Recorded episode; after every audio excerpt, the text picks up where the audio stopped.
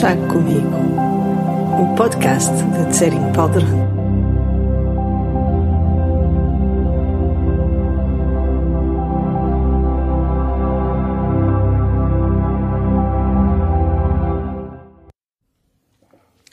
Há sempre tempo para uma chávena de chá, ou pelo menos eu acho que sim. E ainda mais quando a partilhamos com amigos em torno de uma boa conversa. E essa ideia nestas conversas que eu tenho a intervalos, na verdade, irregulares, consigo que me ouve aí desse lado. O chá já está pronto a beber.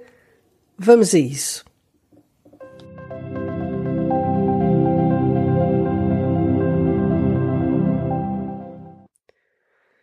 Se for como eu, quando ouve a expressão amor incondicional, fica um pouco perplexo. Por um lado, soa bem, mas ao mesmo tempo assusta. Admirável, sem dúvida, mas tão inatingível, tão sobre-humano, que não se sabe se é realmente realista. Então, no chá de hoje, queria partilhar consigo algumas reflexões sobre o assunto.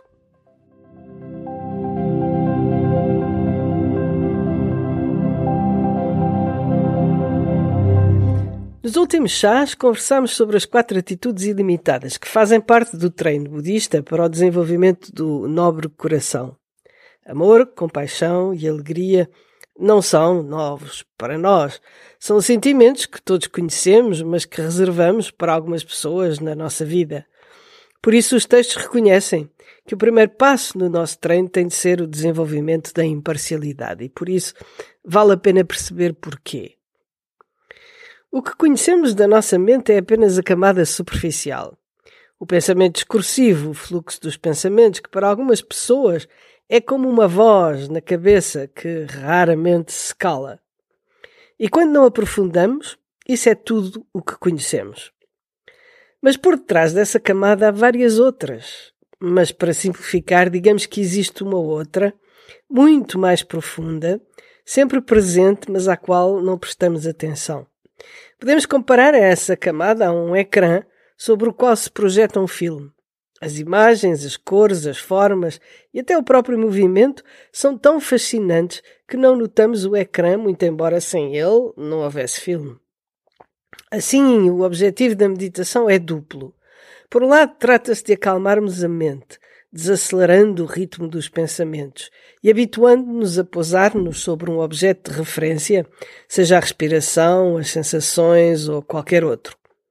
Como no exemplo dado pelo Buda, quando deixamos pousar a água turva, as partículas em suspensão caem no fundo e a água volta a ser transparente. Da mesma forma, quando a mente é deixada no seu estado natural, é então que vemos tudo com clareza. Contrariamente ao que pensamos quando ouvimos a expressão estado natural da mente, não nos referimos ao turbilhão habitual dos pensamentos, sentimentos e emoções. Esse é o estado habitual. Mas sim à natureza profunda da mente.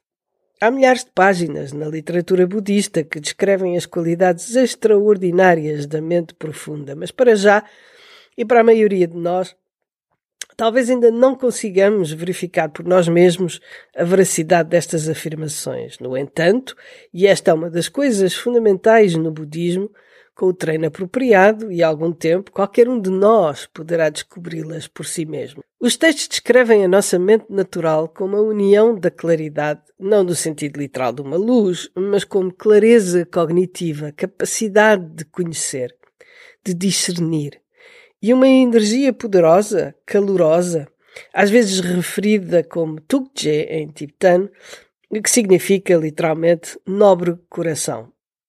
Acho que a expressão insustentável ternura talvez nos dê um melhor sabor daquilo de que estamos a falar. Esta é a energia de de que somos feitos, a própria substância do nosso ser. Claro que estou a usar a palavra substância de forma livre, porque não é algo substancial. E está sempre conosco, escondida, como dizem os textos, como um tesouro debaixo da cama de um pobre que dorme sobre ele sem saber. Sendo a própria substância de que somos feitos, essa energia é incondicional, ou seja, não depende de qualquer circunstância para se manifestar, é o que nós somos. Embora seja difícil usar palavras para falar de algo que está para além do conceptual, podemos dizer que essa energia se manifesta como amor, compaixão e alegria incondicionais e, obviamente, imparciais. Assim, quando nos treinamos nos quatro sentimentos ilimitados, estamos a tentar replicar de forma condicionada quatro sentimentos incondicionais. É claro que quando falamos de amor incondicional em termos humanos, não falamos da mesma coisa, porque se eu amar incondicionalmente uma pessoa, esse amor já é condicional, uma vez que não abrange toda a gente. É o treino na imparcialidade que nos vai aproximando da incondicionalidade da nossa natureza.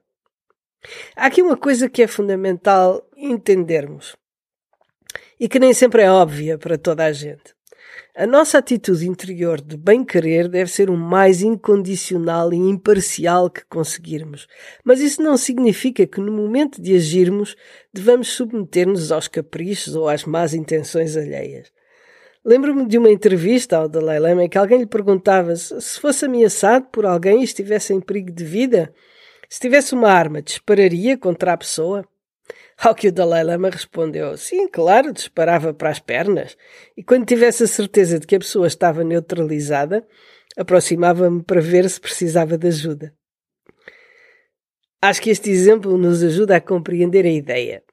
Se a situação o exigir, podemos defender-nos da maneira apropriada e não excessiva, como seria, por exemplo, disparar a matar quando apenas temos de neutralizar o perigo.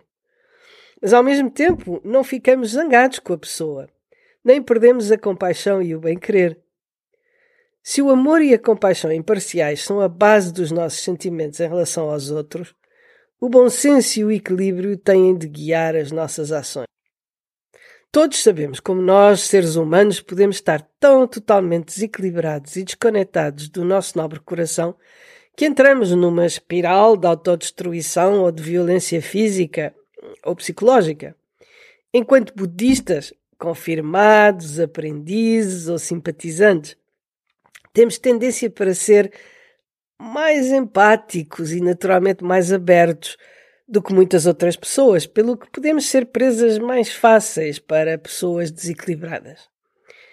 É frequente as pessoas ficarem confundidas sobre a melhor atitude a ter quando ouvem alguns dos conselhos budistas, como por exemplo, considerar as pessoas que nos prejudicam como nossos mestres ou em qualquer conflito dar a vitória ao outro.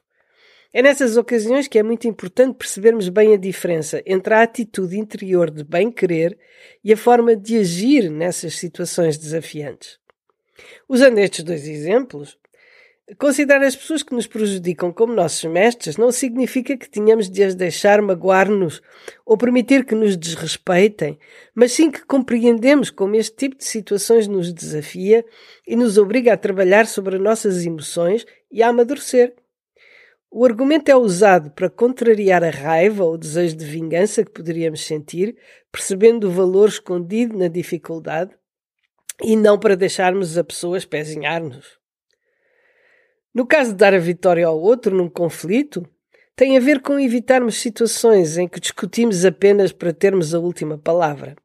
Nestes casos é comum as pessoas quererem absolutamente ter razão, mesmo quando isso não tem a menor importância prática. Mas também neste caso o conselho não é absoluto. Interiormente devemos abrir mão do desejo de ter razão. Mas exteriormente temos de agir conforme a necessidade. Em coisas sem importância não vale a pena discutir durante horas, apenas para ter a última palavra.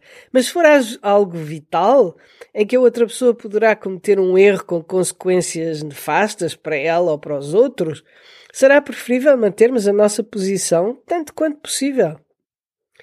Quero frisar bem que este tipo de conselhos que encontramos nos textos budistas se referem ao desenvolvimento da nossa atitude interior de bem-querer e não à maneira de reagir nas diferentes situações. As ações concretas que iremos realizar dependem de inúmeros fatores, tais como a nossa situação, a relação que temos com outra pessoa, ou as pessoas envolvidas, a cultura, o momento, enfim, tanta coisa. Nessa mesma ordem de ideias, embora o nosso amor e a nossa compaixão sejam imparciais e o mais incondicionais possível, temos de ter bom senso nas nossas ações. Um texto de Patru Rinpoche, um, um mestre tibetano do século XIX, chamado Nove Considerações e Critérios para Ajudar os Seres, dá-nos dicas sobre como aplicar tudo isto na vida real. Os tibetanos são muito pragmáticos e assim o texto considera várias hipóteses de escolha difíceis. Primeiro, se queremos fazer algo que é mau para nós e para os outros, não fazemos. Esta é óbvia. Segundo, se algo é bom para nós e para os outros, fazemos. Também é óbvia. Se algo é bom para nós, mas faz mal aos outros, evitamos. E se algo é bom para os outros, mas nos prejudica, temos de ponderar. As considerações a ter neste último caso relevam do bom senso. Se algo for muito bom para alguém, se realmente ajudar essa pessoa e se o risco ou o prejuízo que me causa não for muito grande, desde que eu esteja disposta a ele, então devo agir. Se o prejuízo for do mesmo grau de importância que o benefício, tenho de agir de acordo com as minhas circunstâncias do momento. Se o prejuízo que me causa for muito maior do que o benefício que tem para a outra pessoa, especialmente se tratar de algo que afeta a saúde, os meios de subsistência ou a prática espiritual, não devo agir.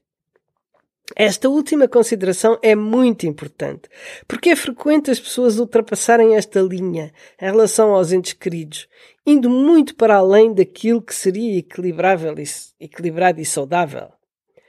Por um lado, podemos ver nesses atos a manifestação do altruísmo e do amor, mas por outro, às vezes tem mais a ver com o apego e não é tão positivo quanto parece. Há situações dessas de grande desequilíbrio que são verdadeiramente tóxicas. Pessoas que se matam a trabalhar ou se endividam para sustentar um próximo com problemas de dependência de álcool, droga ou jogo, por exemplo. Em casos destes, nem sequer se pode pretender que se está realmente a ajudar outra pessoa, a não ser a autodestruir-se. São situações em que todos perdem e nem se pode falar de benefício real, realmente para quem quer que seja. Por isso, temos de tentar olhar bem para as situações da nossa vida em que estamos a sacrificar o nosso bem-estar e tentar avaliar se o que estamos a fazer está de facto a ajudar, tendo em mente que só podemos ajudar os outros a ajudarem-se a si mesmos.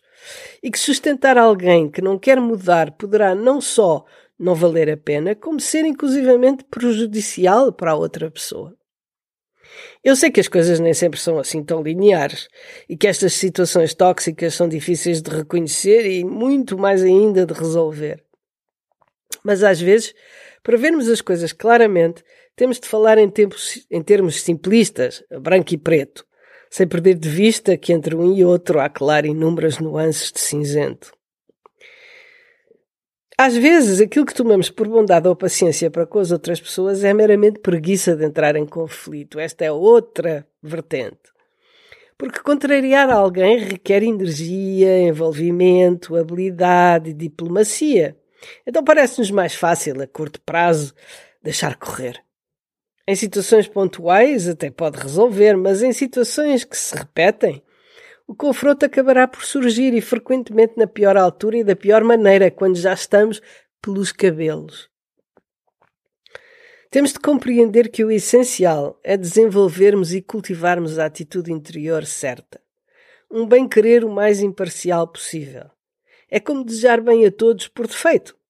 E isso faz-se através da meditação nos quatro pensamentos ilimitados. Uma vez que essa atitude tiver começado a criar raízes na nossa maneira de ser, são as situações da vida que nos colocam os desafios, aprofundam o treino e nos permitem mudar as nossas reações. Mas se tivermos a atitude interior bem sintonizada, a forma concreta com que vamos reagir às situações será sempre apropriada. Mas claro, não nos podemos esquecer de que este é um processo de aprendizagem e de que não adianta ficarmos zangados connosco quando nos apercebemos de que reagimos mal. Tentamos simplesmente perceber como poderíamos ter reagido melhor e pensamos que da próxima vez já teremos mais experiência. A vida É uma aprendizagem constante. E é isso, na realidade, que faz com que viver seja tão apaixonante. É assim, pelo menos, que eu vejo. E pronto, fique bem, uh, é tudo o que eu tenho para este chá.